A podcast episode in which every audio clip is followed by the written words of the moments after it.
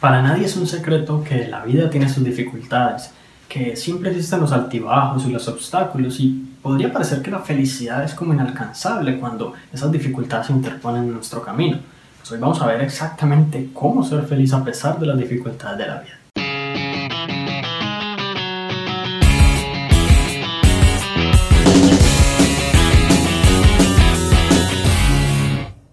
Hola, mi nombre es Juan Sebastián Celimaya y la felicidad es una de esas cosas que requiere varios componentes y elementos funcionando al mismo tiempo para ir bien encaminada en nuestra vida. Es decir, que para ser felices no se necesita una sola cosa o un solo logro, una, una sola meta que logremos, por ejemplo, o tener una pareja o algo así. Es el conjunto de muchas cosas y vamos a ver exactamente de cuáles según la ciencia. Lo primero que se necesita para ser realmente feliz, según la ciencia, es algo muy curioso y es algo que seguramente no habrás escuchado en ninguna otra parte, y es una temperatura de alrededor de 14 grados centígrados. Esta es la temperatura ideal. Si hay más calor, o hay más frío, por lo regular no nos vamos a sentir tan agradables, tan tranquilos, tan bien con nosotros mismos y pues por lo tanto si tú buscas estar siempre como en un entorno fresco, no muy frío y no muy caliente, vas a contribuir con tus sentimientos y tus emociones positivamente.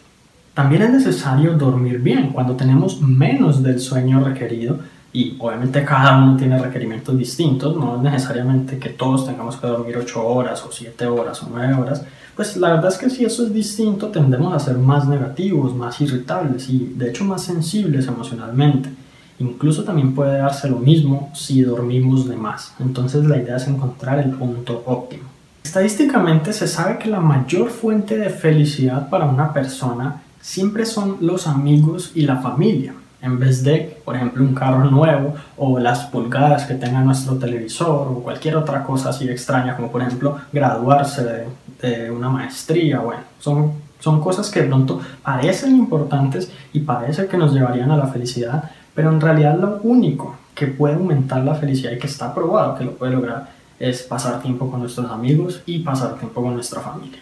A pesar de que mucha gente dice que el dinero no compra la felicidad, pues la verdad es que la ciencia ha determinado que los ingresos financieros tienen un profundo impacto en la felicidad de las personas. Evidentemente, si no tienes ni para comer, pues no tienes cómo estar feliz con tu situación.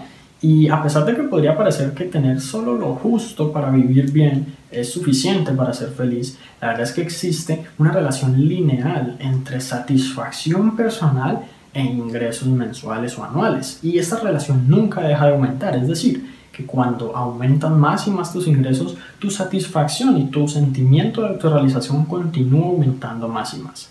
Y otra cosa curiosa que puede aumentar tu felicidad es sonreír más de seguido, por el tema de que la fisiología puede afectarnos directamente. Digamos que una manera de pensarlo es que si nos sentimos tristes, por ejemplo, nuestro cuerpo lo va a expresar de pronto encorvándonos un poco, frunciendo el ceño o haciendo diferentes gestos, pero también lo contrario es cierto, si empezamos a sonreír, si empezamos a tener una mejor postura, si empezamos a demostrar poder con nuestro cuerpo, nuestra mente se va a impregnar de todo eso y nos va a cambiar la manera en que nos sentimos. Ahora, ¿por qué te cuento todo esto? No porque llevando a cabo estas simples actividades o teniendo en cuenta estas cosas en tu vida, vayas a ser, vayas a ser como quien dice indestructible en términos de felicidad o vayas a ser eh, súper estable independientemente de los problemas o las dificultades que haya. La verdad es que en ocasiones tenemos imprevistos que ni siquiera nos hubiésemos imaginado que pasarían y de un momento a otro eso nos estabiliza. Sin embargo, cuando tú llevas a cabo estas cosas, cuando tienes en cuenta algo tan simple como lo del clima, por ejemplo, tener un ventilador o un aire acondicionado, o por ejemplo abrigarte si está haciendo mucho frío, pasar más tiempo con tu familia y amigos y bueno, todo lo demás que, que ya mencionamos, pues tu mente está más preparada para ser feliz y está más preparada para afrontar con, con madurez las dificultades y los problemas, a pensar más en, en términos de resolución de problemas y no, en, y no, en tanto, eh, no tanto en términos de depresión y de tristeza y toda la cosa. Pues obviamente existe un lugar como para el duelo o para ese tipo de cosas y no, no, no se trata de reprimir las emociones, pero cuando tú cuentas con este equilibrio, como esta armonía en tu vida, tu felicidad se va a mantener mucho más estable a lo largo del tiempo, porque te recuerdo que es como, como un altibajo, casi como una montaña rusa. Entonces lo importante es que esté lo más alto posible cuando se mida el promedio. Y bueno, si te gustó este episodio, recuerda suscribirte al podcast para que recibas una notificación en cuanto publique nuevos episodios. También si conoces a alguien a quien pueda servirle esta información, envíale este episodio y este podcast completo para que ellos también puedan mejorar sus vidas paso a paso. Si quieres aprender muchísimo más sobre la felicidad y específicamente técnicas que te permitan lograrlo más fácil y rápidamente, entonces tengo un material gratuito que sé que te va a encantar. Simplemente accede a la página www.juan.sc felicidad. Te agradezco mucho por haber llegado hasta aquí, entonces nos vemos en la próxima.